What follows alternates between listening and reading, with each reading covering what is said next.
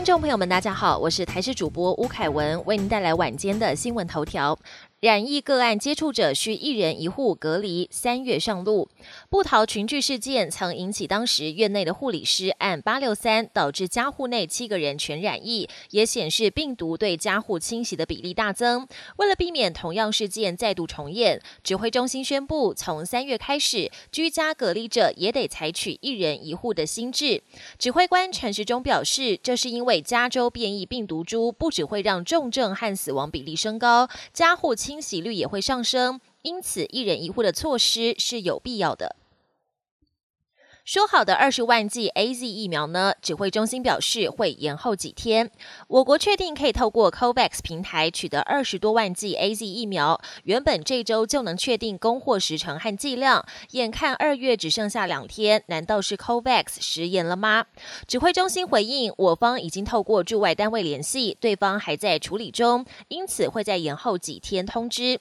而指挥中心也在 COVID-19 疫苗专区公布最新的十大接种顺位。原本优先接种对象从九大类扩增为十类，其中第四顺位改为专案申请者，只要因为特殊情形必须出国的人，像是代表国家出国比赛的运动员以及外交人员，也可以申请施打疫苗。建筑融合日式清朝，金义和行跻身北市古迹。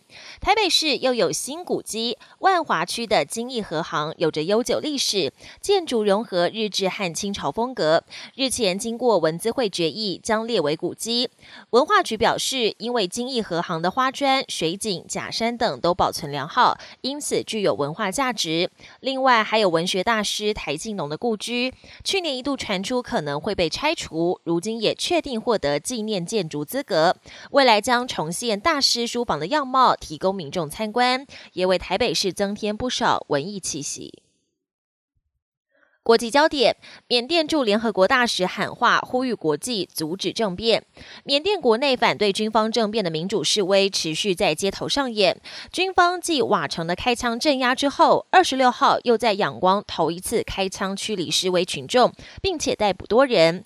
而在同一天，缅甸驻联合国大使觉莫敦也毅然决然出面表态，向联合国呼吁，国际间必须动用任何必要手段，终止缅甸军事政变，回。回归民主。美退休医师和护校学生当志工协助接种美国新冠疫苗，接种二十五号达到五千万剂，不但是疫情之下的重大里程碑，过程中也带来许多温暖人心的故事。各地行有余力的民众纷纷成为志工，到地方诊所协助接种疫苗的工作，其中包含退休医师和护校学生，还有情侣在疫情时期决定携手相伴余生，结婚前就先一起去接种疫苗。《鬼灭之刃》在美国佛州首映，首日销售一空。